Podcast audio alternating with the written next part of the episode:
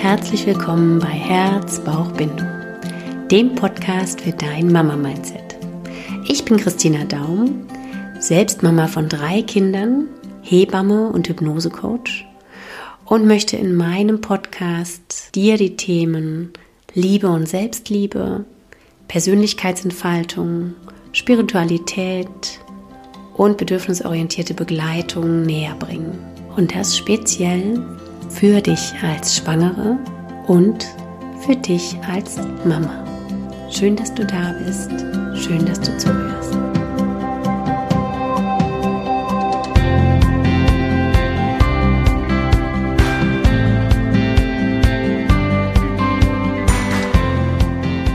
Ein neues Interview in meinem Podcast. Schön, dass du da bist, schön, dass du zuhörst und jetzt neugierig bist auf das, was die Christina Risse und ich hier für dich aufgenommen haben. Sie kann mit ganz viel Wissen zum Thema Kindheit, kindliche Psyche, Eltern begleiten und was diese Kindheit mit uns als Menschen macht, auffahren. Und wir haben ein so, wie ich finde, tiefgehendes Gespräch geführt, was für dich ganz sicher einen Mehrwert bieten wird. Ich mag dich jetzt vorab nochmal bitten, uns gerne eine Rückmeldung zu geben, denn wir haben uns getroffen via Zoom und wissen gar nicht, wer hört dann eigentlich da draußen die Worte, die wir weitergeben möchten.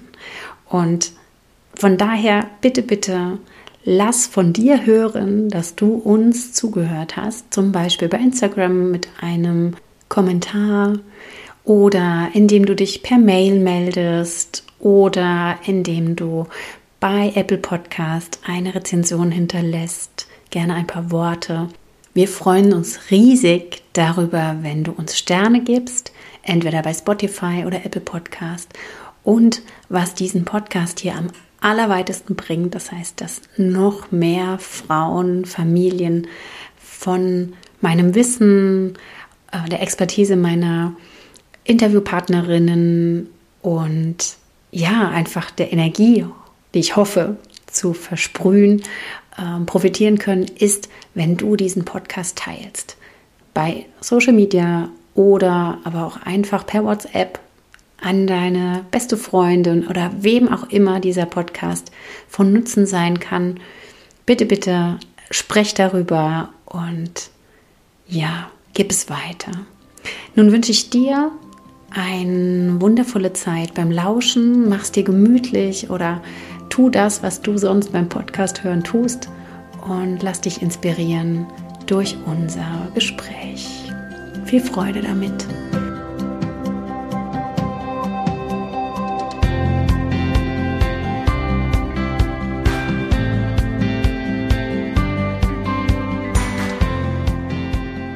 Hallo, ihr Lieben da draußen. Hallo, liebe Christina. Ich habe heute wieder ein Interview, beziehungsweise nehme heute ein Interview auf mit der lieben Christina Risse, die nämlich am Bodensee äh, beheimatet ist aktuell und mich sofort per Instagram gecatcht hat, sozusagen. Einfach nur mit ihrem Thema und ihrem Auftreten, dass ich gesagt habe, ey, die, die Christina muss ich hier in meinem Podcast haben.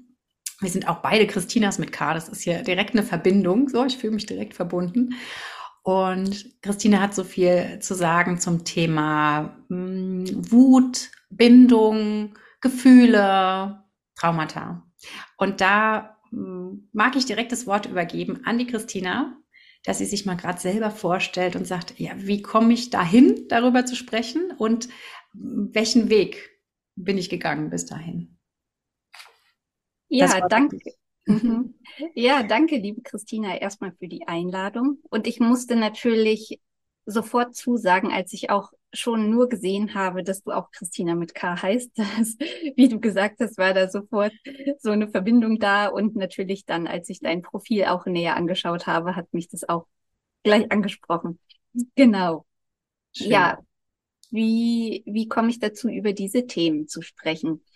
Ähm, ich komme aus der Medizin, aus der Kindermedizin.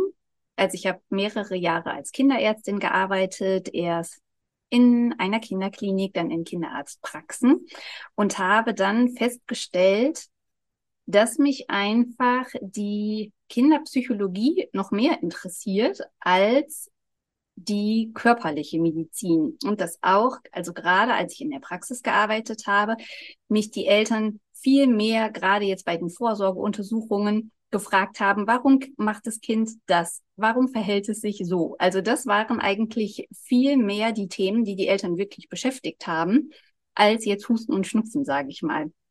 Und da wir ja auch im Medizinstudium und auch in der Facharztausbildung für Kindermedizin da gar nicht viel drüber lernen, habe ich dann angefangen, selbst zu forschen und habe dann immer mehr Bücher auch gelesen zu Kinderpsychologie und dann hat mich das so gepackt, dass ich eine Ausbildung gemacht habe, nochmal für Kinder- und Jugendpsychotherapie. Es war eine tiefenpsychologische Ausbildung, genau, und habe das dann eine Zeit lang auch parallel gemacht, habe dann auch in der Kinder-Jugendpsychiatrie gearbeitet, genau, weil das einfach in meinen Augen nicht trennbar ist, die Seele und der Körper. Also weder bei Kindern noch bei Erwachsenen. Und unser System ist eben leider so, dass es, dass es das trennt. Aber haben ja wahrscheinlich alle schon mal gehört, werden ja auch viele körperliche Krankheiten durch eigentlich ja seelische Themen ausgelöst. Und bei mhm. Kindern nochmal ganz ausgeprägt, weil die sich ja noch nicht entsprechend äußern können. Ne? Mhm. Und genau, und ich das einfach ganz wichtig und spannend finde. Ja, Total. Mhm. Was mir da direkt kommt, ist so dieses, was ähm, wir ja bei Kindern oft sehen, ist dieses, es hat Bauchweh, wenn irgendwas im System genau. ist. Ne? Wenn gerade eine Veränderung ist, wenn gerade eine Sorge da ist, wenn sich mit irgendeiner Situation nicht wohlfühlt, dann ist oft der Bauch so, ne? Genau, die genau. Antwort oder die, die Möglichkeit zu kommunizieren, ne? Genau. Das ist das erste Beispiel, genau. was mir einfällt. Ne, total, ne, ja, total. Da ist eben die Frage, ne, warum hat die Seele vielleicht Bauchschmerzen? Mhm. Mhm. Ja. Mhm. Und, oder auch Fieber. Ich habe oft Kinder auch erlebt im Kindergartenalter, wenn, wenn da jetzt Stress war, zum Beispiel auch im Kindergarten, dass die Kinder dann Fieber kriegen und man aber sonst gar nichts findet, ne, was jetzt das Fieber auslöst. Und wenn dann der mhm. Stress raus ist aus dem System, dann ist das Kind wieder gesund. Also es ist einfach ganz, ganz häufig so. Ja, mhm. ja. Und in welcher Form arbeitest du jetzt mit deinen zwei Ausbildungen? Das ist ja wirklich, also als Kinderärztin jetzt noch ähm, da die psychotherapeutische Ausbildung zu haben, ähm, befähigt dich da jetzt ja ganz tief einzusteigen. Wie, ja, wie, wie arbeitest du oder wo, wo setzt du an, sagen wir so? Ja, ich habe ja dann, ein ähm, bisschen geht die Geschichte noch weiter. Ich habe dann mehrere traumatherapeutische Ausbildungen auch noch gemacht, weil ja ich dem auf die Spur kommen wollte, warum es diese Schreibabys, wie man im Volksmund sagt, so häufig gibt und denen aber nicht so wirklich jemand helfen konnte. Äh, das ist auch so ein Schwerpunkt einfach gewesen, dem ich mich sehr gewidmet habe und habe dann unter anderem bei dem Thomas Harms, dem den kennen vielleicht einige über die emotionelle Erste Hilfe. Ne, bei dem habe ich eine körperpsychotherapeutische Ausbildung dann noch gemacht, wo es eben ganz viel um diese frühe Zeit geht, um die Begleitung von Babys und Eltern. Mhm. Genau, nach zum Beispiel stressiger Schwangerschaft, stressiger Geburt und so weiter. Ähm, und bin dann eben auch immer mehr so zu diesem Schluss gekommen, da können wir vielleicht später noch drüber sprechen, dass einfach diese ganzen Bindungstraumatisierungen und auch die frühen mh, mm, das Leben so sehr prägen und dass das die Ursache für so viel ja körperliche und seelische Leiden ist. Genau. Also das ist sozusagen das, das, wo ich herkomme. Dann habe ich eine Zeit lang auch nach meiner Kinderarztzeit oder nach meiner zweigleisigen Zeit habe ich dann als Therapeutin gearbeitet und im Moment arbeite ich als Eltern- und Familiencoach und arbeite in letzter Zeit aber auch mit Einzelpersonen, gar nicht unbedingt nur mit ähm, Familienkonstellationen, weil letztendlich sind wir ja alle große Kinder. Mhm. Ich sage immer, wenn man die, die Kinderpsychologie kennt, dann versteht man einfach auch viele Erwachsene sehr gut. Mm, und ich wollte noch freier sein und was mir im Gesundheitssystem einfach immer fehlt, ist sozusagen die spirituelle Komponente auch noch in all dem.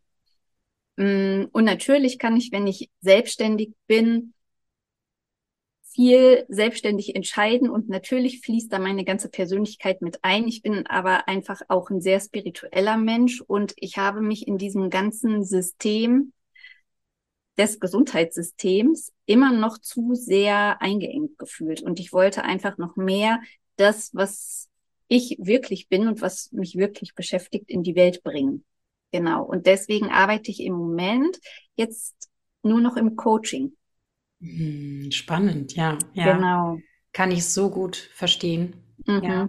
Genau, das kennst du ja auch wahrscheinlich. Auch mein Thema, ja. ja. ja. Ja, mhm. weil der Rahmen ist ja dadurch gesetzt, wenn wir im Gesundheitssystem arbeiten. Also geht mir ja auch als genau. Hebamme so. Genau.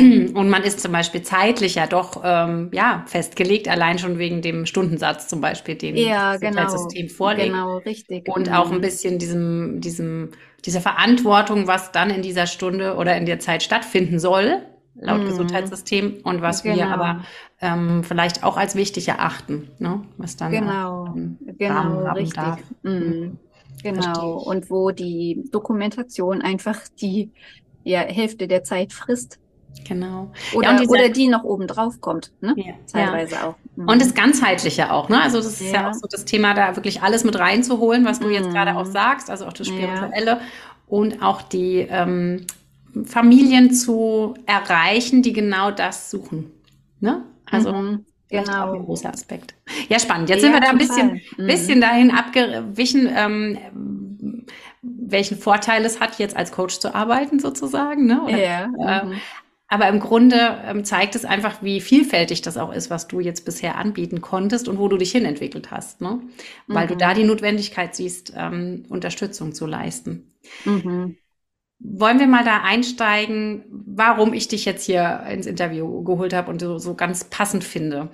Ja, ähm, sehr meine, gerne. meine Meinung ist ja ganz klar, und das haben wir kurz im Vorgespräch auch schon so miteinander abgeglichen, dass es so entscheidend ist, ähm, wenn wir oder wenn Frau schwanger ist, Familie sich ganz neu entwickelt, dass mhm. wir dann ganz große Möglichkeit haben, ganz großen Einfluss haben, Dinge zu durchbrechen, die vielleicht schon vorher wie immer da waren oder ne, wir mitgebracht haben. Ja. Und wo siehst du denn da jetzt die Möglichkeit? Wie, wie, ähm, warum ist es so wichtig, das zu durchbrechen? Du hast eben schon gesagt, wir sind ja auch alle große Kinder. Was bringt denn eine Frau mit, wenn sie jetzt selber schwanger wird und merkt, da wächst jetzt ein kleines Wesen ähm, in ihr heran? Mhm. Warum ist es so wichtig und sensibel in dieser Zeit dahin zu gucken? Die Frau bringt sozusagen ihre, wenn ich es mal in einem Satz sage, bringt sie ihre ganzen inneren Kinder mit und auch die inneren Babys und auch die inneren ungeborenen Babys. Und das ist den Frauen gar nicht immer so bewusst. Manchmal, manchmal wachen die so auf und guckt das sozusagen an die Oberfläche während der Schwangerschaft schon, manchmal, wenn das Baby auf der Welt ist und manchmal bleibt es der Frau auch unbewusst. Mm, das ist aber so, man kann sich das so vorstellen, ich erzähle das den Eltern immer an so einem Eisbergmodell, dass uns ja vom Bewusstsein, jeder sagt das so ein bisschen anders, aber ungefähr vielleicht fünf Prozent oder manche sagen nur drei Prozent mm, unserer ganzen Erlebnisse unseres Seins, sage ich mal, ist uns bewusst und der Rest ist unbewusst. Und ich sage immer, das Kind spürt aber den ganzen Eisberg. Und das, ne, das macht das eben so schwierig einfach in der Eltern-Kind-Dynamik. Und ne, so bemüht die Eltern auch sind, sind eben die eigenen ungeheilten Verletzungen, die unter dem Wasser sind, die sozusagen der Eisberg unter, unter Wasser darstellen, ähm, dass spüren die Kinder trotzdem. Und das ja. ist natürlich, also in diese, in diese Dynamik tritt sozusagen eine schwangere Frau ein. Und mh, mm, es ist vielleicht, würde ich sagen, einfach wichtig, sich dessen bewusst zu sein, dass das so ist. Weil man kann nicht all seine Themen aufarbeiten. Also da, ne, selbst wenn wir ständig an uns arbeiten, dann sind wir trotzdem beschäftigt, bis, bis wir sterben ähm, mit unseren Themen. Ich habe im Moment eine Lehrerin einer meiner Ausbildungen, die ist jetzt fast 80 und die sagt auch, sie hat immer noch Themen. Und das beruhigt mich immer sehr. Und das ist eine sehr reflektierte Frau. Und das ist eben einfach so, selbst wenn man noch so engagiert mit der eigenen Persönlichkeitsentwicklung ist. Und deswegen, man kann natürlich sich vorher auch schon mit sich auseinandersetzen, ne? während der Schwangerschaft sich mit sich und seiner Kindheit auseinandersetzen und einfach mal überlegen, wie war das da, wie ging es mir da, was wünsche ich mir für mein Kind, was wünsche ich mir anders oder genauso, mm, dass da einfach ein bisschen Bewusstsein reinkommt. Und das gilt für den Papa übrigens genauso. Mhm. Ähm, aber man, man wird da nicht fertig mit mhm. sage ich mal. Mhm. Aber aus welcher Sicht ähm, deiner Meinung nach macht es denn Sinn, trotzdem entweder in der Schwangerschaft oder im Rahmen, vielleicht sogar schon von einem Kinderwunsch, mal sich bewusster zu werden, wie du jetzt eben gesagt hast? Was, was kann ähm, aus Erfahrung, ich auch als Hebamme habe da Erfahrung, mhm. was kann denn den Eltern so um die Ohren fliegen, wenn das Baby dann erstmal da ist? Welche Situationen ähm, beobachtest du denn, wo vielleicht besonders viele Themen sind?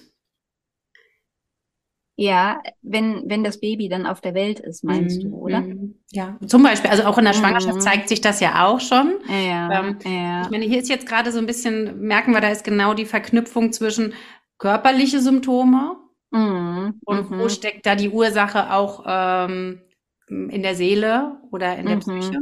Mhm, mh. Aber was beobachtest du oft ähm, bei Kindern oder bei Eltern oder ne, ähm, wo du dann merkst, okay, ja, wenn wir da ein bisschen genauer hingucken, dann können wir diese Sache heilen oder die Situation verbessern. Also was ganz klassisches, was verunsichert, ist das Babyweinen. Das ist einfach was, was uns Erwachsene generell triggert. Und dann ist das eigene Baby natürlich nochmal ganz ausgeprägt, ne, weil da die emotionale Bindung enger ist. Aber das kennen wir ja wahrscheinlich alle, wenn wir in einem Café sitzen und ein Baby weint, dann haben wir einfach so evolutionsbedingt immer so das Bedürfnis, dem zu helfen. Das, mhm. das ist einfach was, was mit uns etwas macht. Und wenn Eltern jetzt zum Beispiel ein Baby haben und das weint und die nicht wissen, warum weint es, was machen wir jetzt damit, das ist einfach eine große Verunsicherung. Und das löst in Eltern unterschiedliche Dinge aus. Es kann Wut auslösen. Hm, häufig ist es aber auch so, so ein Ohnmachtsgefühl, sich nicht richtig ähm, wie sich selbst fühlen, so beschreiben das einige auch.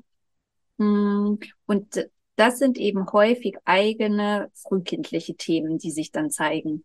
Das sind dann eigentlich nicht Mama und Papa im Hier und Jetzt, die dann ähm, gerade anwesend sind, sondern es sind eigentlich selbst dann auch kleine Kinder, sage ich mal, weil diese inneren verletzten Anteile dann wach werden durch das Babyweinen. Mhm. Man kann sich das ein bisschen so vorstellen, als würde das Baby im Hier und Jetzt durch die Tränen wie die Tränen der Eltern mitweinen die damals sozusagen keinen Rahmen hatten. Entweder die gar nicht geweint werden konnten oder die nicht begleitet worden sind. Mhm. Und deswegen ist das so eine ganz, ganz sensible Dynamik, so diese erste Zeit. Genau. Und macht eben auch mit den Eltern viel. Und jetzt bin ich ja hier, gehe ich vor allen Dingen ja für die Schwangere los oder ja, wünsche ja. mir jetzt natürlich auch vielleicht Impulse.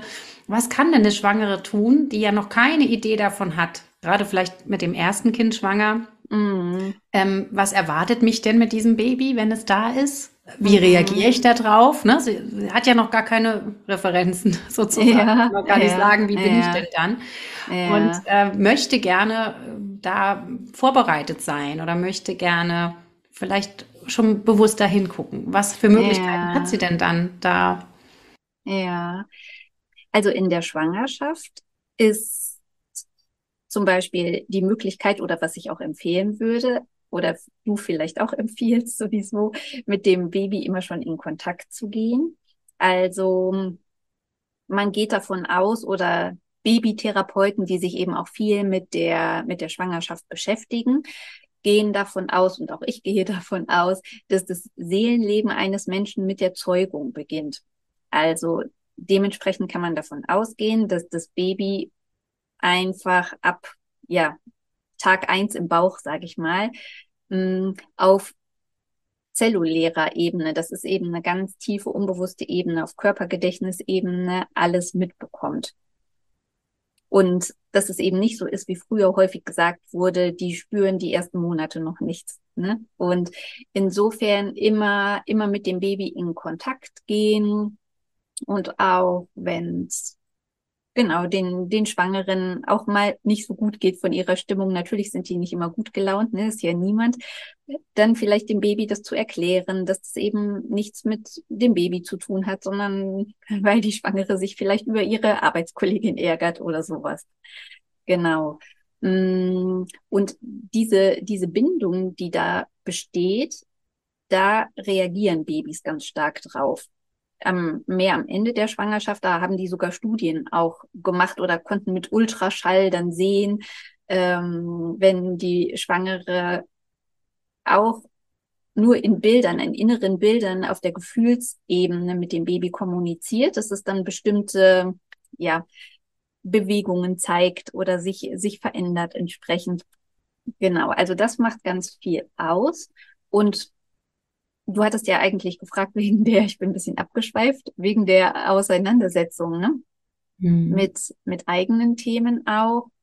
Mm, da würde ich einladen oder ermutigen, sich mit der eigenen Geschichte einfach mal auseinanderzusetzen, sich zu überlegen, was was in meiner Kindheit habe ich in guten Erinnerungen, was habe ich nicht so guten Erinnerungen. Hm, wenn ich Sorgen hatte, gab es da jemanden, dem ich mich anvertrauen konnte? Wo habe ich mich sicher und aufgehoben gefühlt? Oder gab es da vielleicht auch wenige Menschen nur? Manchmal ist es auch vielleicht die Kindergärtnerin oder die Lehrerin, dass mhm. es gar nicht in der Familie unbedingt ist. Ähm, und ja, was, was wünsche ich mir für mein Kind? Und, und vielleicht auch gerade, wenn meine eigenen Erfahrungen nicht so gut waren, wie, wie kann ich mich selbst nähren, um sozusagen ne, diesem Idealbild, was ich meinem Kind weitergeben möchte, ein bisschen näher zu kommen. Weil es ganz viel ne, um dieses eigene Nachnähren geht. Ja, ja. Also aus meiner Sicht und Erfahrung oder auch, mein, ich habe ja auch einen Online-Kurs, da geht es für mich jetzt mhm, auch ganz viel genau. darum, zum Beispiel auch mal überhaupt auch den Kontakt mit sich selber aufzunehmen. Ne? Mhm, ich glaube, das ist auch mhm. was, was wir ganz oft im Alltag, in unserer Gesellschaft gar nicht mehr so üben, beziehungsweise mhm. gar nicht, ne? Also zum Beispiel über Meditation, über oder über zur Ruhe kommen oder über dieses ich fühle jetzt mal, was fühle ich denn gerade eigentlich, ne? Äh, genau. Hingucken, genau. ne? Mhm. So mhm. einmal mit genau. dem Baby in Kontakt kommen, aber auch mit sich selber erstmal in Kontakt zu kommen. Ja, das, das ist, ist, total wichtig. Mhm. Total schöne Zeit auch gerade in der Schwangerschaft, weil ja meistens da doch noch ein bisschen mehr hm, Zeit dafür da ist, als wenn dann das Kind schon geboren ist und dann ja. zum Beispiel schreit. Ne? Also dann ja. die eigenen Gefühle zu spüren und ja. nachzugehen und dem Raum zu geben, ist halt so viel schwerer, als das schon in der Schwangerschaft auch zu tun. Ne? Ja, also, das ist super wichtig, genau. Und schön, ja. dass du das auch so gesagt hast, ne? selber gucken, wo komme ich her, welchen Weg bin ich gegangen und dann mm. zu schauen, okay, wie möchte ich es denn zum Beispiel, ne? welche Werte mm habe ich? Ne? So genau, genau, ähm, ja. Nach vorne zu schauen. Ja. Total schön. Da haben wir jetzt schon einiges gesammelt, was man so in der Schwangerschaft ja. so für sich schon herausfinden kann. Ne? Mhm, mhm, total. Und es mit der Körperwahrnehmung, das ist tatsächlich auch ein ganz wichtiger Aspekt. Mhm. Weil es geht ja, deswegen schön, dass du das jetzt auch nochmal eingeworfen hast, weil darum geht's ja auch ganz viel bei den Kindern später. Mhm. Also wenn die lernen, mit ihren Gefühlen umzugehen. Also die brauchen ja im Grunde da Begleitung bei bis ne, durch die Pubertät noch. Aber je kleiner sie sind, desto mehr. Mm, da geht es ja ganz viel darum, dass die auch Körperwahrnehmung tatsächlich lernen. Also wo im Körper spüre ich Wut, wo und wie spüre ich Traurigkeit. Und in meiner Arbeit mit Eltern sehe ich das auch immer wieder, dass viele Eltern das auch gar nicht können. Mhm. Also dass sozusagen auch dieser Explosionsweg, nenne ich das mal, vom Reiz, bis die Eltern selbst dann explodieren manchmal oder in ihren Notfallmodus rutschen. Das geht ja einfach so schnell, weil eben wir und unsere ganze Generation das als Kinder auch nicht gelernt haben, dass unsere Gefühle begleitet wurden. Und dann, ne, wenn da ein Kind in echt ist, das hemmungslos alle Gefühle zeigt, dann ist das eben für unsere inneren Kinder nicht so leicht. Hm. Und genau. Und ein ordentlicher das, Trigger dann in dem Ja, Moment total. Auch, ne? Ja, genau. Und das eben erstmal dann zu spüren, wie merke ich eigentlich meine eigenen Gefühle, ne? Weil das ja eine gute Voraussetzung dafür ist, dass es die Kinder dann lernen können. Und ja. das wiederum können, das können Schwangere schon total gut üben. Mhm. Einfach sich immer mal ja einen ruhigen Moment nehmen und schauen, wie wie geht's mir jetzt eigentlich. Mal einchecken. Mal einchecken, genau. Ja, ja. ja also ich finde auch gerade in der Schwangerschaft ist es eine sehr wertvolle Zeit, weil der Körper sowieso so mit einem spricht. Also ich habe manchmal mhm. das Gefühl, da ist, da kommt ganz viel ähm, Message rüber, ne? Also ob das die mhm. Übelkeit ist, ob das irgendwie mal Beschwerden sind oder ob das Gelüste sind oder was auch immer.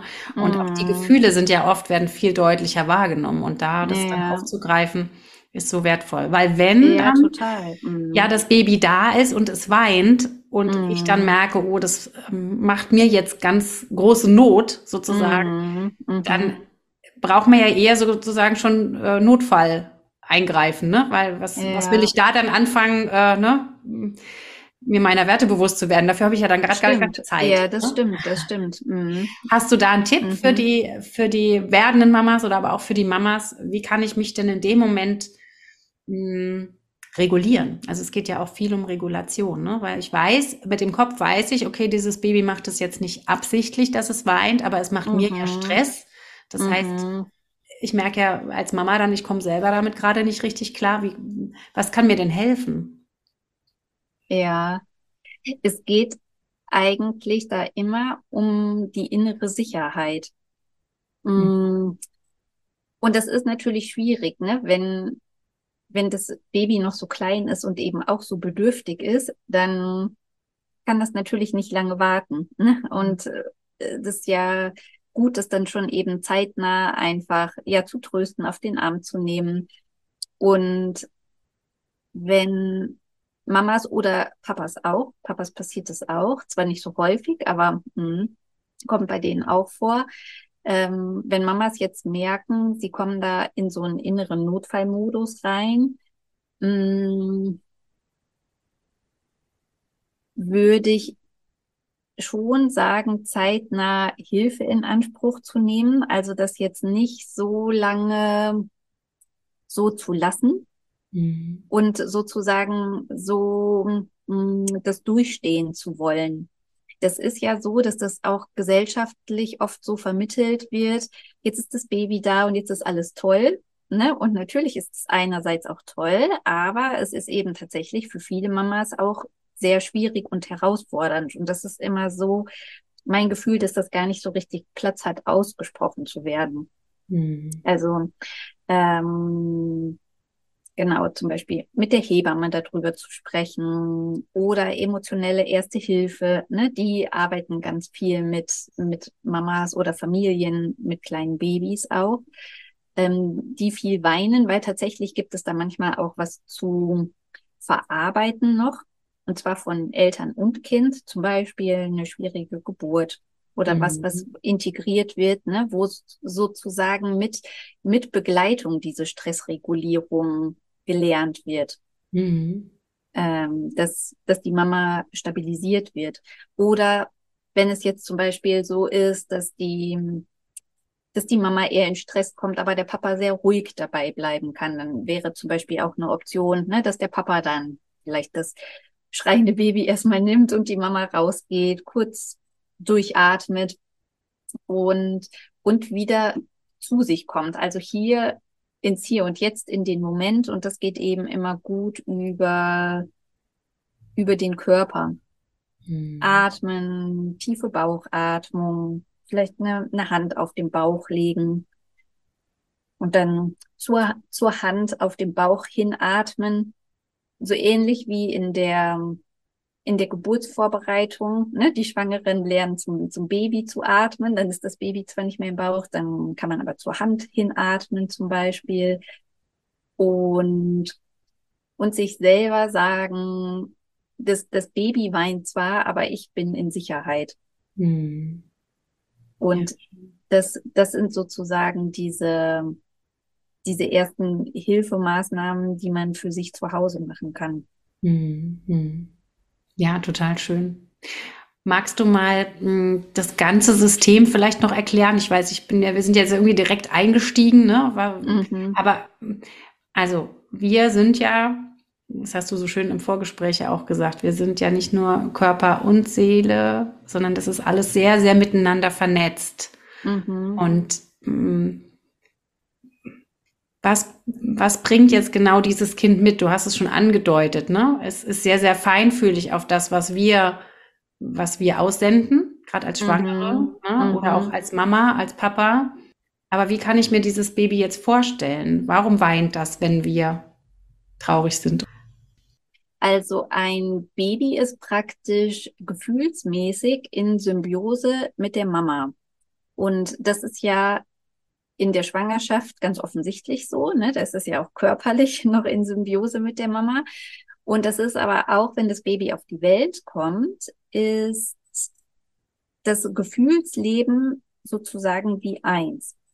Mhm. Und deswegen spüren Mamas auch so gut, wie es Babys geht. Und umgekehrt spürt das Baby aber auch alles nahezu, was die Mama spürt. Und auch viel vom Papa.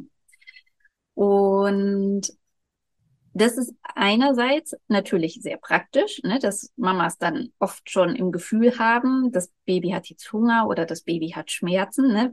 Die Mamas können ja dann oft am Weinen einfach schon erkennen, was, was das Baby jetzt braucht. Und umgekehrt ist die Herausforderung dieses sensiblen Systems, dass das Baby eben einfach alles spürt.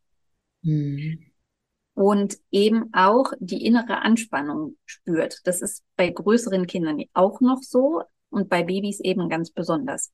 Ja. Und da bringt es nichts, nach außen ruhig zu sein. Das sagen wir Eltern auch häufig, dass sie innerlich ganz gestresst waren, aber dass sie nach außen dem Kind vermittelt, vermittelt haben oder vermitteln wollten, dass alles in Ordnung ist. Aber wenn sie selber innerlich das Gefühl haben, es ist gerade nicht in mir in Ordnung, dann spürt es das Kind.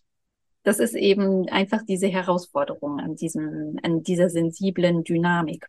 Mhm. Von der Nervensystemebene kann man das auch so erklären, dass im Grunde das auch wie, wie ein Nervensystem ist. Und nur wenn das Nervensystem der Eltern reguliert ist, dann kriegt das Baby auch das Gefühl, das ist alles in Ordnung und ich hatte jetzt vielleicht Angst oder ich war traurig oder warum auch immer musste ich weinen. Und Mama und Papa haben mir aber so viel Ruhe vermittelt, dann ist es vielleicht gar nicht so schlimm und dann beruhige ich mich wieder. Also so funktioniert diese Co-Regulation. Mhm. Geht aber tatsächlich eben erst, wenn die, wenn die Eltern sich selber reguliert haben. Und das ist das Schwierigste an dem Ganzen.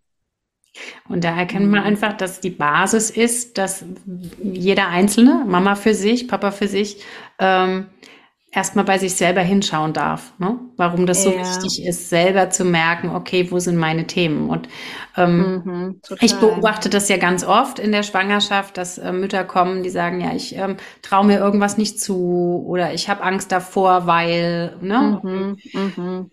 Ähm, und aus meiner Erfahrung macht es dann einfach schon mal Sinn, hinzugucken, ne?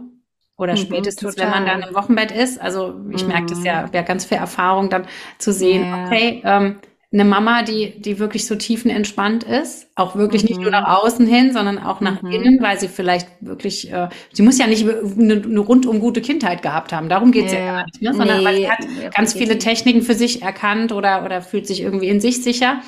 Die haben ganz oft, und das darf man natürlich nie pauschal sagen, aber dann oft auch recht ähm, ruhige Kinder. Ne? Mhm, also es mhm. wird ja dann immer so hingeschoben, so, ah, das ist halt der Charakter und das ist jetzt weil.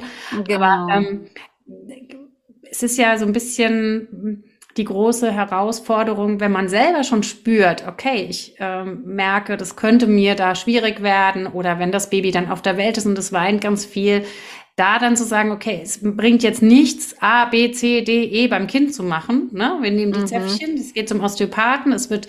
Genau, das ist immer das Programm. es wird dann am Kind rumgedoktert. genau, genau. Aufhört. Genau. Sondern es ist dann so lohnenswert, dann selber hinzuschauen und zu sagen, was brauche ich denn jetzt gerade, um mich selber zu regulieren? Ne? Ja, total. Das ist ganz wichtig. Mhm. Ja. Ja. Und da ist es auch wieder in der Gesellschaft nicht so, ne? Es wird anders erklärt, ne? Wenn man jetzt googelt, mein ja, Baby schreit. Ja. ja. Ist da doch selten der, der erste Tipp, schau mal, was dir gut tut. ja, total. Und das ist ja auch so, also ich weiß nicht, ob es jetzt anders ist, aber vor ein paar Jahren, als ich eben als Kinderärztin noch gearbeitet habe, da war ja immer so dann der erste Schritt, man, man schickt diese betroffenen Familien in so Schreiambulanzen von Kinderkliniken und da wurde aber auch einfach, ja, so, da wurden so pauschale Tipps gegeben mit Tagesstruktur, nicht zu viele Reize. Und natürlich ist es auch wichtig. Ne? Das ist mhm. aber oft so, dass diese Familien da eh schon sehr drauf achten und dass das im Grunde das Problem gar nicht wegmacht. Mhm. Mhm. Und, und das ist so schade, genau. Und da spielen eben diese anderen Dinge und die, die eigenen Themen, die eigene Selbstregulation spielt da eben so eine große Rolle und meines Wissens wurde da damals zumindestens nichts drüber den Eltern vermittelt. Mhm. Und auch ich habe da nichts drüber gelernt in meiner Ausbildung, also in der Kinderarztausbildung, sondern erst später in den traumatherapeutischen Ausbildungen. Ja. Magst du da mal noch reingehen? Also was, was heißt denn für ein Kind oder jetzt auch, wenn ich selber merke, okay, ich bin schnell wütend zum Beispiel, wo kannst du rausfinden oder vielleicht die Idee aufkommen sehen, da ist jetzt irgendwie ein Trauma, da ist ein Trauma da. Vielleicht darfst du es nochmal gerne definieren, so ein bisschen, weil da gibt es ja auch ganz verschiedene Definitionen. Ich glaube, da haben wir auch genau. irgendwie im Kopf grundsätzlich erstmal eine komplett andere Definition als das, was eigentlich wirklich traumatisch wirkt. Ne? Genau. Mhm. Steig da gerne mal ein zum Thema Trauma. Genau, das ist tatsächlich ein wichtiger Punkt. Also es gibt ja einmal diese klassischen WHO-Kriterien, wo man eben ja Trauma einteilt nach bestimmten PTBS, ne, also diese posttraumatische Belastungsstörung. Da gibt es Diagnosekriterien und entweder treffen die zu oder nicht zu. Und da geht es meist um Monoereignisse, also zum Beispiel ein schlimmer Unfall, so was man sich da klassisch drunter vorstellt, eine Vergewaltigung und solche Themen. Und wo aber ganz viele Menschen, die meisten würde ich behaupten, darunter leiden, das sind Bindungstraumatisierungen. Und da gibt es eben nicht diese, diese klassischen WHO-Kriterien, ne, wonach man das einteilt, sondern ich mache zum Beispiel jetzt oder bin jetzt im, im letzten Jahr der Somatic Experiencing Ausbildung.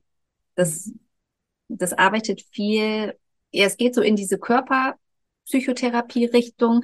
Das ist eine ja, physiologisch-psychologische Methode, die viel mit Nervensystemregulation arbeitet. Und zum Beispiel nach der Definition ist es so, dass wie Traumaenergie, die nicht verarbeitet wurde und die nicht wieder losgelassen wurde und so, dass das Ereignis nicht integriert wurde, das verursacht, dass wie die Zeit stehen bleibt. und dass wir in bestimmten Situationen, die uns triggern, eigentlich nicht im Hier und Jetzt bleiben, sondern dass wir uns so verhalten und so fühlen, als wären wir ne, vor 20 Jahren oder vor 30 Jahren in einer Situation.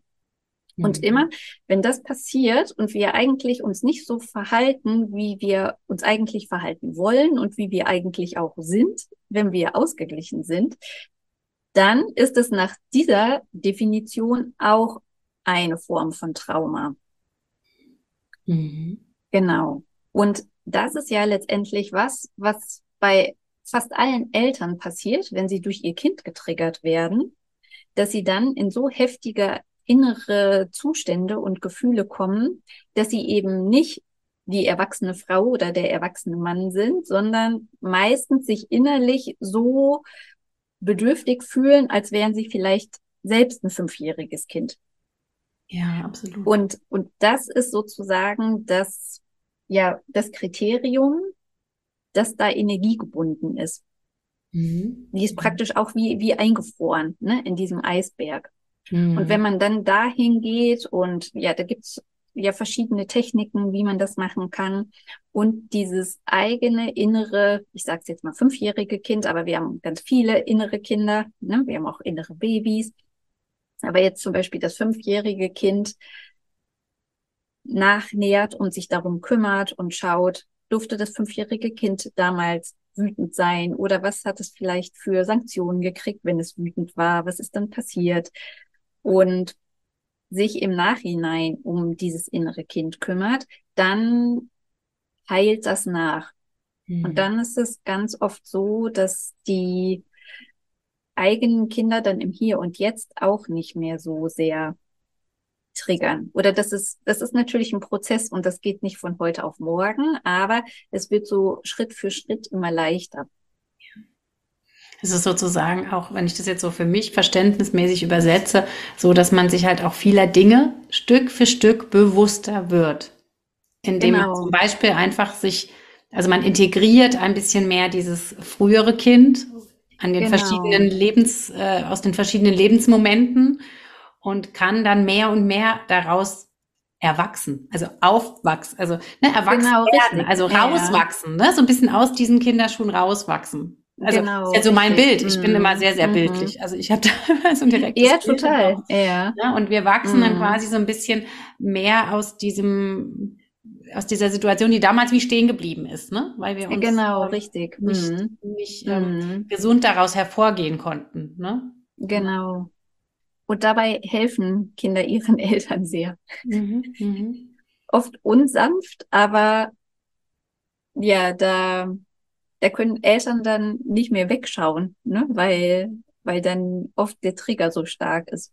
Ja, ja, ja. Und es lohnt aus meiner Sicht so, so sehr, weil wir damit natürlich auch unseren Kindern viel weniger Bindungstrauma mitgeben.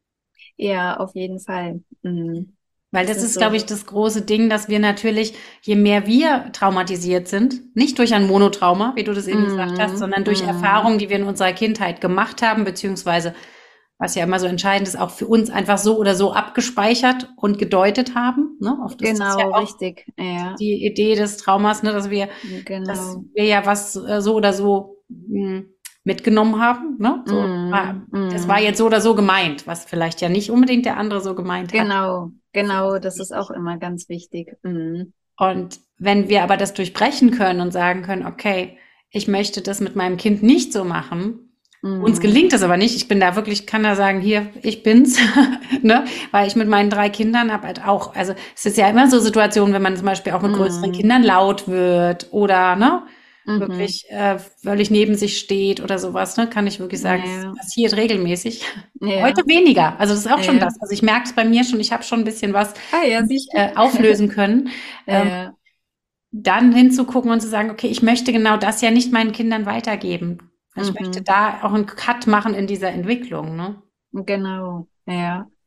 Aus meiner Sicht, das, ja. warum sich das so lohnt. Einmal, dass wir natürlich mit unseren Kindern ja immer alles richtig machen wollen, was gar nicht geht. Also nur ja. mal ganz realistisch zu bleiben. Ja, genau. Aber halt nicht unsere Kinder ähm, zu Erwachsenen zu machen, die halt ähnliche Schmerzen in sich tragen oder nicht geheilte Wunden. Ne? Mhm. Mhm. Ja. Ach, so schön. Ja, so wertvoll aus meiner. Sicht. Mhm. Ja, total. Und gleichzeitig, vielleicht sage ich das auch noch, das, das kommt mir nämlich gerade so, weil ich das auch immer wieder sage, dass ein paar Themen auch die Kinder für sich noch aus, auflösen dürfen. Mhm. Und dass, dass es, wie ich schon gesagt habe, unrealistisch ist, oder hast du ja auch gerade gesagt, ne? selbst in diesem Leben alle seine Themen zu klären. Mhm. Und dementsprechend ist das auch okay und es reicht, das, was in, in der eigenen Macht steht, zu tun. Und es wird wahrscheinlich trotzdem immer noch Themen geben, die nicht aufgelöst werden und ein bisschen was kriegen die Kinder einfach mit. Ne? Die kriegen aber auch teilweise was mit von den Großeltern noch. Und man sieht es ja auch in diesen Klassifikationssystemen wie den, den Horoskopen und den Birth Charts und Human Design, dass es bestimmte Lebensthemen und Lebensaufgaben noch gibt, die auch die Kinder für sich noch lösen dürfen. Mhm. Sonst wäre es denen ja ganz langweilig.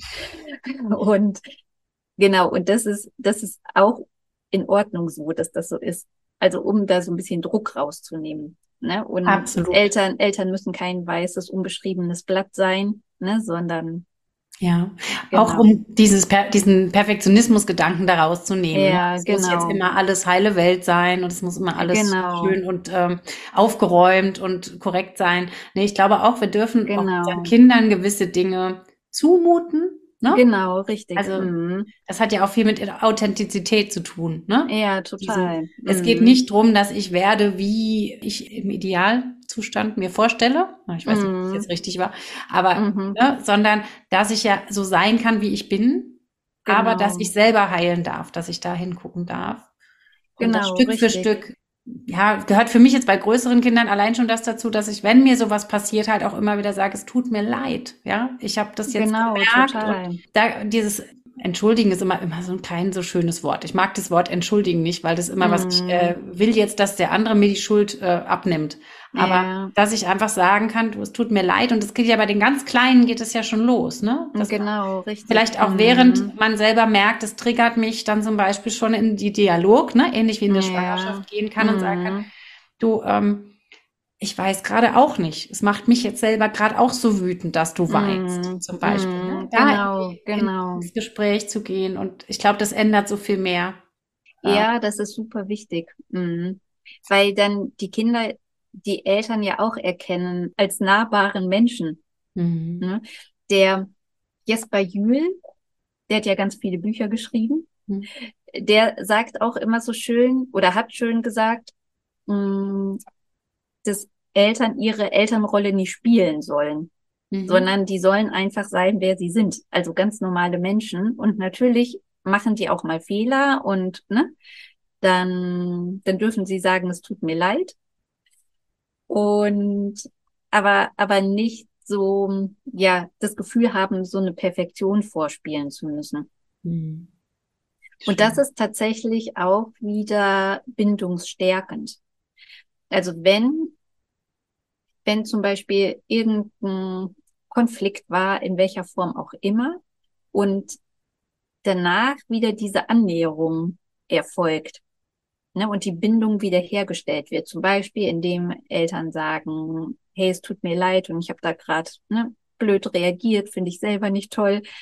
Mm, dann ist das sogar bindungsstärkend und dann ist das für die Bindung gesünder, als wenn nie Konflikte sind. Mhm. Ne? Und mhm. die immer vermieden werden. Ja, so das typische unter den Teppich kehren, ne? So. Genau, richtig. Weil dann mhm. würde ja auch Eltern oder also Eltern würden dann nicht wirklich ihre Emotionen zeigen. Das heißt, mhm. die Kinder würden auch nicht eingeladen werden, ihre, ne, die Emotionen wirklich ausleben zu dürfen. Genau. Und mit Konflikten kann ja ganz viel entstehen, ne? Also genau. gibt mhm. den schönen Spruch, ich weiß nicht, passt ja auch sehr gut dahin, ist äh, Reibung erzeugt Wärme. Ja, total. Ne? Und Wärme ja. heißt ja auch wieder ein Stück weit ähm, aus meiner Sicht oder aus ne, Bindung, irgendwie Möglichkeit, Potenzial, mhm. um darüber zu sprechen. Ne? Total. Ne? Also, ja. Jetzt gerade bei größeren Kindern, ne? Also je kleiner sie sind, natürlich, desto mehr sind wir da in der Verantwortung, in der wirklich mhm. großen Verantwortung, ähm, die Verantwortung zu übernehmen. So, jetzt war es zweimal Verantwortung, aber es ist ja so wichtig. Ja. Ne? Wir sind in der Ja. Verantwortung, die Verantwortung zu übernehmen. Wir können das nicht Genau. unser Kind machen lassen. Aber je größer sie Mhm. werden, desto mehr kann man sie dann natürlich mit ins Boot holen und sagen, hier, guck mal, da habe ich mich jetzt nicht so verhalten, wie ich wollte. Und nur dann sind die Mhm. Kinder auch eingeladen, das selber zu lernen. Ne? Genau, richtig. Und das Mhm. haben wir ja in den Generationen vorher nicht wirklich gelernt. Ne? Da war es ja dann Genau, eher so, genau. Ich habe aber recht und äh, ich bestehe da drauf und nein, ich mache keine Fehler, nur du als Kind machst alles Ja. falsch. Und Mhm. so sind wir da überhaupt in das Fahrwasser gekommen. Ne? Ja, genau. Und da ist einfach auch ganz viel Beschämung passiert, die letztendlich auch die Grundlage ist, ne, für die Schuldgefühle, die jetzt vor allem Mamas häufig haben, Ja. dass sie so, ne, das, das Gefühl haben, sie sind schuld an, an bestimmten Herausforderungen, die jetzt vielleicht das Kind hat. Und das ist eben immer wichtig, dass das, dass es nie um Schuld geht, sondern dass es immer nur um die eigene Heilung geht und dass diese übermäßigen Schuldgefühle eben auch Prägungen aus, aus der eigenen Kindheit sind durch, durch Scham, ne, die, die nicht wieder gut gemacht wurde. Ja, ja. Ja, super. Mhm. Mhm. Also jetzt bei Jul hast du ja jetzt schon mal erwähnt, ne? Hast du noch jemanden, Genau. wo du sagst, da kann man so ein bisschen sich mehr noch informieren, wenn man äh, das möchte? Ähm, oder wenn einen die Themen jetzt so ansprechen? Ja. Also jetzt bei Jule finde ich ganz toll, da gibt's ja viele Bücher und auch sehr ja leicht und verständlich geschrieben, finde ich. Mm, Bin ich Bin auch ich- großer Fan, ja. Ja, glaube ich. Und wen ich auch toll finde, ist die Aletha Solter. Ich weiß nicht, ob du die kennst. Mhm. Ähm, die hat einmal ein Buch geschrieben, Warum Babys weinen. Da Mhm. geht es, ne, wie der Name schon sagt, um Babys. Und es gibt noch ein Buch, das heißt Kooperative und kompetente Kinder. Mhm. Da geht es auch darum, eben, wie, wie Kinder gut begleitet werden können, ohne Belohnung, ohne Bestrafung. Und im Grunde ist sie eine Befürworterin davon, die vermeintlich negativen Gefühle, die wir als negativ bezeichnen. Letztendlich sind Gefühle ja Basisemotionen und die sind einfach da und zwar alle, ne? nicht immer nur die schönen Mhm. und dass die da sein dürfen und dass weder das Weinen bei Babys noch eben Gefühlsstürme bei größeren Kindern, dass die unterdrückt werden, dass davon abgelenkt wird. Mm, Da gibt's ja alle möglichen Ablenkungsstrategien, sondern dass es immer darum geht, die Kinder darin zu begleiten. Es geht Mhm. immer darin, dass die, die erwachsene Bezugsperson, also ne, Elternteil ja meistens, möglichst präsent bei sich bleibt und in sich und mit sich selbst angebunden und verbunden bleibt und dann das Kind in den schwierigen Gefühlen begleitet. Mhm. Genau. Und wie, wie das praktisch funktioniert, das erzählt die oder schreibt die Aletha Solter in ihren Büchern. Mhm. Genau. Mm, Es gibt noch ein Buch, was ich auch ganz schön finde. Da geht es mehr um Kommunikation mit etwas größeren Kindern. Das heißt, achtsame Kommunikation meine ich mit Kindern Mhm. von dem Dan Siegel. Und auch ein schönes Buch ist von der Nora Imlau, die hat ja auch mehrere Bücher geschrieben. Deine Grenze ist mein Halt. Mhm. Das ist jetzt ganz frisch, glaube ich, von 2022. Ja, Noch mhm. nicht so altes Buch, Mhm. ja. Mhm. Mhm. Ja, finde ich auch Was, sehr. Was ich auch, kennst du das? Ich habe es nicht gelesen, ich habe sie aber auf einem Vortrag gehört, also Ja. letztes Jahr im Herbst. Mhm. Und ich finde allein schon der Titel ist sehr authentisch. Genau. Also, weil das ist Genau. einfach auch genau das, was wir Mhm. ja leben dürfen als Eltern, Mhm. ähm, wahrzunehmen, okay, was macht mir denn was aus? Ne? Mhm. Ist so raus aus dieser, ich spiele eine Rolle, Mhm. Genau. zu, okay, ne, wenn mir das jetzt was ausmacht, ist da meine Grenze und das gibt dir aber dann auch den Halt, um selber in der Welt Platz Genau, genau. Ja. Das sehe ich nämlich auch immer wieder, dass da häufig so ein Missverständnis ist in dieser bedürfnisorientierten Blase. Und Mhm. natürlich ist Bedürfnisorientierung für Kinder total wichtig. es geht aber auch um die Bedürfnisse der Eltern. Und es gibt eben viele Eltern, die ihre eigenen Bedürfnisse ganz krass zurückstellen. Und das tut dann eben den Kindern auch nicht gut. Und diese Kinder, die suchen oft förmlich die Grenze mhm. durch alles mögliche Verhalten. Ja. Genau. Und die entspannen sich innerlich einfach deutlich. Ja, ja. Mhm. Da wären wir wieder ein bisschen bei dem, wir haben die Verantwortung als Eltern. Mhm. Mhm. ohne mhm. jetzt in den Druck zu gehen, ne? Also ohne jetzt äh, genau. alles richtig machen zu müssen. Das ist ja auch das, was wir mhm. unter Verantwortung nicht verstehen müssen. Wir müssen immer alles richtig machen. Nee, gar nicht. Mhm. Aber wir sind die, die den klaren Kopf ähm, immer wieder suchen dürfen. Ne? Wir dürfen genau. auch Gefühle haben, aber wir dürfen ähm, wirklich unsere, unsere Aufgabe da wahrnehmen, ähm, die Kinder zu begleiten, nachdem wir genau. uns selber begle begleitet haben. Ne? Das ist ja das, genau, was wir jetzt ja. vorab jetzt schon gesagt, gesagt, haben, ne? dass mhm. wir da halt hinkommen dürfen, selber äh, uns begleitet zu fühlen oder, mhm. oder uns mhm. auch Wichtigkeit zu geben. Ne? Ja. Ja. Total wichtig. Mhm.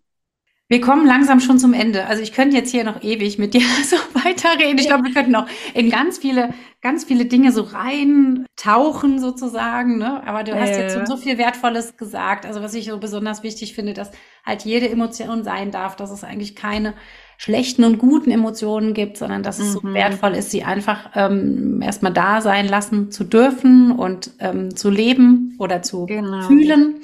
Ne? Und ich sage auch oft in meiner Begleitung, nur Emotionen oder Gefühle, die gefühlt werden dürfen, können dann mhm. auch wieder mhm. gehen. Ne?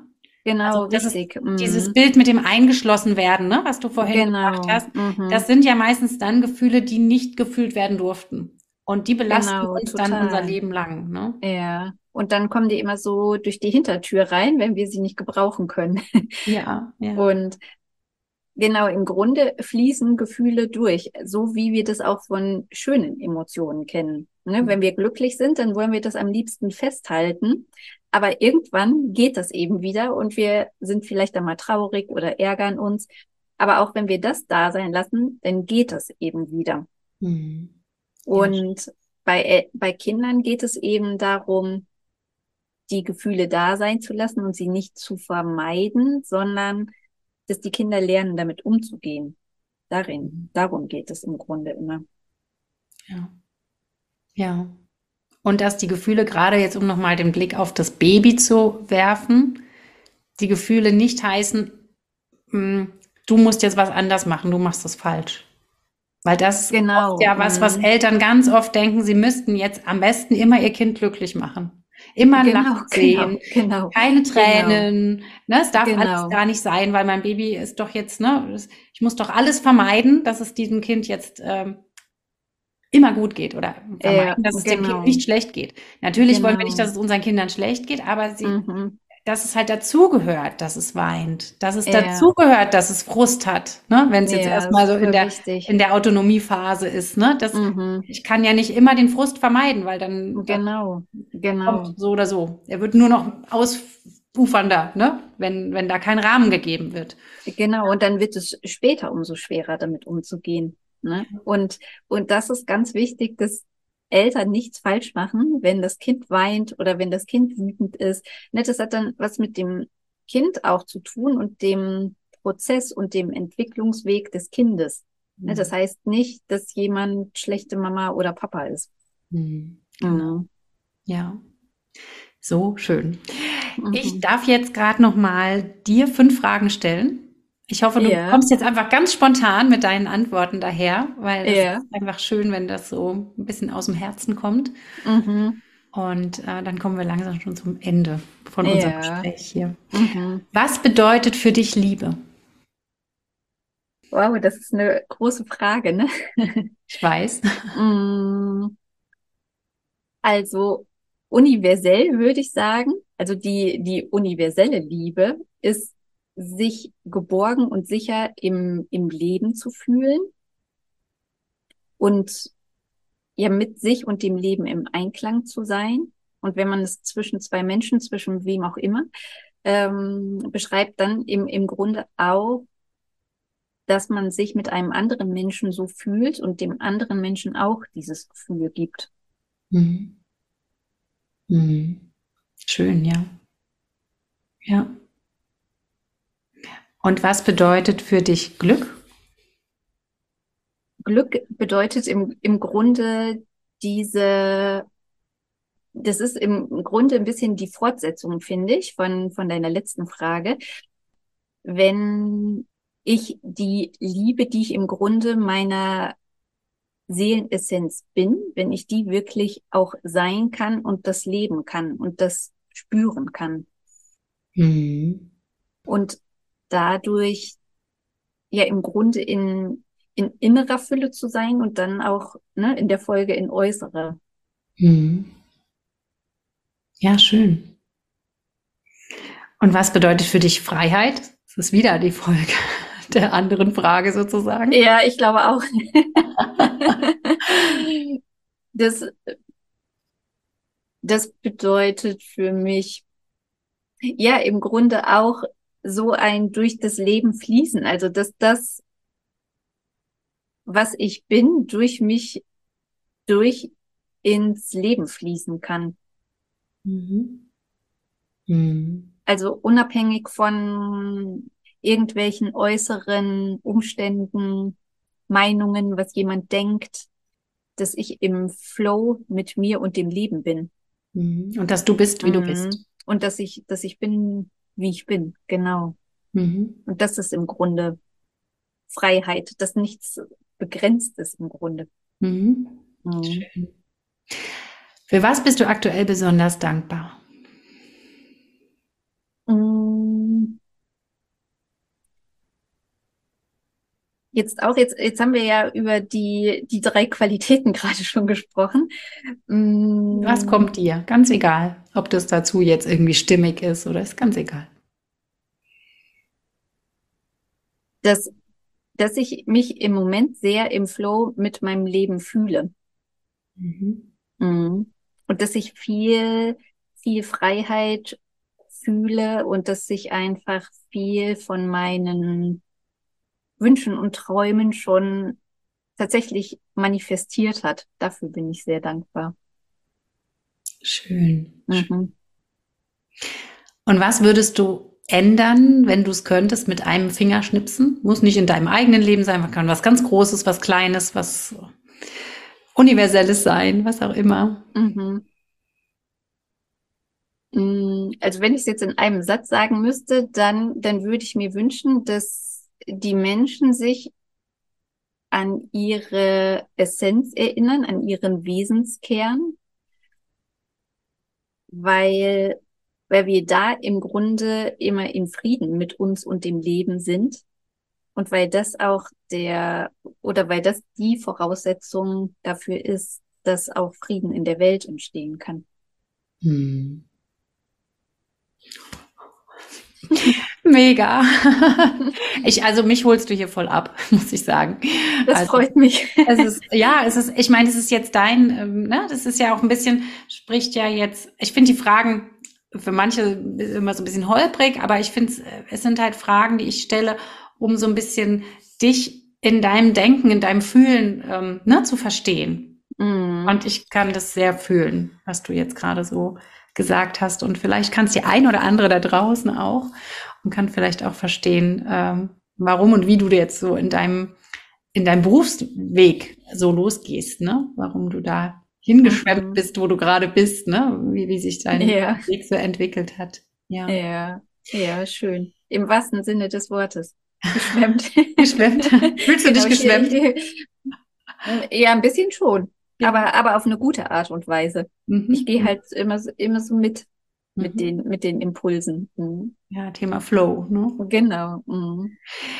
Ist eine gute Überleitung, nochmal als kurzes ähm, Schlusswort oder als Schlusssatz zu sagen, wie kann man denn, wenn man denn möchte, dich erreichen, ähm, deine Unterstützung in Anspruch nehmen? Wo findet man dich? Ja, am besten findet man mich über Instagram. Ich habe tatsächlich noch gar keine neue Internetseite mhm. jetzt ähm, vom Coaching, aber über Instagram findet man mich und da stehen eben auch viele viele Beiträge schon, wo ja sich diejenigen, die daran interessiert sind, ein bisschen schon informieren können, auch über meine Arbeit und wie ich so denke. Ich glaube, da kommt schon einiges rüber auch. Ähm, genau, ansonsten per E-Mail oder Telefon, vielleicht kann ich dir da auch die Daten nochmal geben. Genau, und, genau, kann ich alles verlinken in den Show. Genau, über, genau. Auf LinkedIn bin ich noch. Und die Website ist im Entstehen. Okay. Ja, schön. Das schickst genau. du mir einfach vielleicht irgendwann mal im Laufe, wenn die dann da ist und du denkst dran, kannst du mir sie noch schicken. Ansonsten, wenn jemand mhm. dich äh, ja bei Instagram findet, dann wird er da ja auch äh, aktuell immer wieder Neuestes äh, erfahren. Genau, auf jeden Fall. Und ich arbeite, das sage ich vielleicht noch, ähm, in Konstanz vor Ort, in mhm. Konstanz am schönen Bodensee oder auch online viel. Mhm. Genau. Super. Mhm. Jetzt danke ich dir, liebe Christina, für dieses Gespräch und ähm, ja, für die Inspiration und all das, was jetzt hier auch so ein bisschen vielleicht aufgeklärt werden konnte. Ne? Also gerade jetzt für mich sehr, sehr wertvolle Episode in Hinblick auf, hm, womit kann ich mich in der Schwangerschaft schon ähm, vorbereiten auf das große Mysterium Kind mhm, mhm, mhm. und äh, wo lohnt es sich hinzuschauen und wie kann ich aber auch vielleicht aktuell reagieren, wenn ich schon Mama bin mhm. und äh, gerne Unterstützung möchte. Also wir würden mhm. auch, äh, ich würde in den Show Notes auch die Bücher verlinken und auch die emotionelle Erste Hilfe. Ne? Ja. Das ist mir auch wichtig. Da gucken wir ja. noch, dass wir die ganzen Details da in den Show Notes haben für all die, die sagen, oder will ich jetzt ein bisschen mh, hm, mir mit was dazu holen. Ja, genau. Das, das ist, das ist eine ganz wertvolle Methode. Ganz, ganz sanft und bindungsorientiert und ganz effektiv. Schön. Genau. Schön. Dann vielen, vielen Dank. Ja, danke dir, liebe Christina, für die Einladung. Gerne. Hat und mir, hat mir viel Spaß gemacht. Ja, mir auch. Und liebe Hörerinnen da draußen, ähm, danke dir fürs Zuhören, dass du hier dran geblieben bist bis jetzt. Und ja, wenn, wenn dir das gefallen hat, wenn du das Gefühl hast, es gibt vielleicht Freundinnen oder andere Mamas oder sonst wer, die jetzt daran Freude oder aber auch Inspiration finden könnten, dann gib das gerne weiter. Und wir beide freuen uns natürlich, wenn du uns auch bei Instagram besuchst. Auch ich bin ja bei Instagram aktiv und uns auch gerne da Rückmeldung geben magst, wie dir das gefallen hat und wie es dir damit geht. Alles, alles Liebe für dich, liebe Christina, aber auch für euch da draußen. Und dann bis zum nächsten Mal. Tschüss. Tschüss, danke.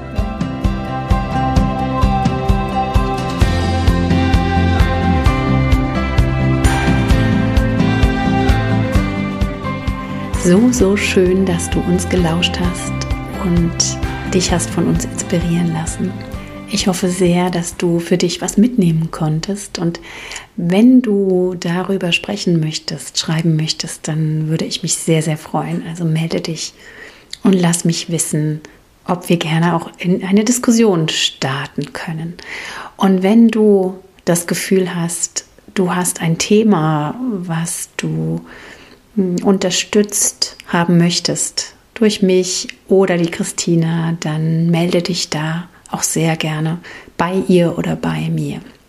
Sonst gibt es noch mehr Infos zu uns in den Show Notes und natürlich auch hier in dieser Podcast-Reihe noch so viele andere Episoden, die dich vielleicht interessieren könnten.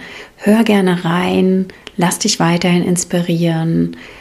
Gehe deinen Weg als Mama, gehe deinen Weg, wenn du schwanger bist, in deiner Schwangerschaft und mach einfach dein Ding.